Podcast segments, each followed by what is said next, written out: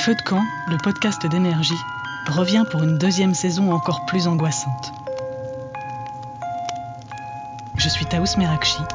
Retrouvez-moi toutes les deux semaines pour des histoires paranormales terrifiantes.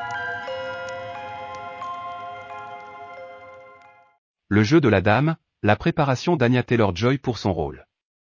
La série, Le jeu de la dame, a connu un succès aussi fulgurant qu'inattendu. La passion des échecs a fait le tour du monde. La star de la série, Anya Taylor-Joy, a dû faire une préparation atypique. La maîtrise du jeu.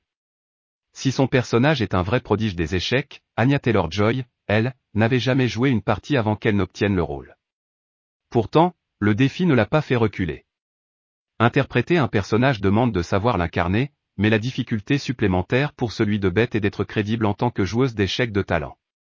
Anya Taylor-Joy commence par lire le livre duquel la série est adaptée et est immédiatement conquise.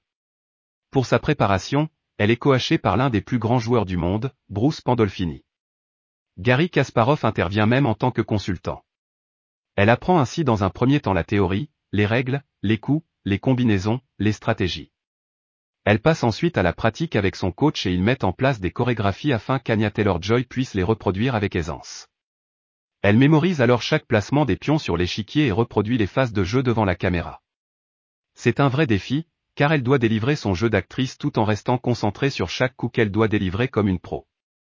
Anya Taylor-Joy joue toutes les parties, aucune doublure n'est utilisée pendant la série et les scènes sont tournées en temps réel. Même si les parties jouées sur le plateau sont chorégraphiées, l'actrice repart du tournage en sachant jouer aux échecs. La complexité du personnage. Se préparer pour donner l'illusion d'être un maître des échecs n'est pas le seul défi que doit relever Anya Taylor-Joy. Le personnage de Beth est complexe et a beaucoup de démons à affronter. À la lecture du livre, l'actrice sent immédiatement une connexion avec le personnage, sa solitude, sa volonté et ses contradictions. Elle s'immerge tellement dans les sentiments de son personnage que le metteur en scène doit être très attentif à ce qu'elle se préserve également. Être accepté dans un monde qui n'est pas le sien, trouver sa place alors qu'on la rejette depuis toujours. Des émotions qu'Anya Taylor-Joy va jouer.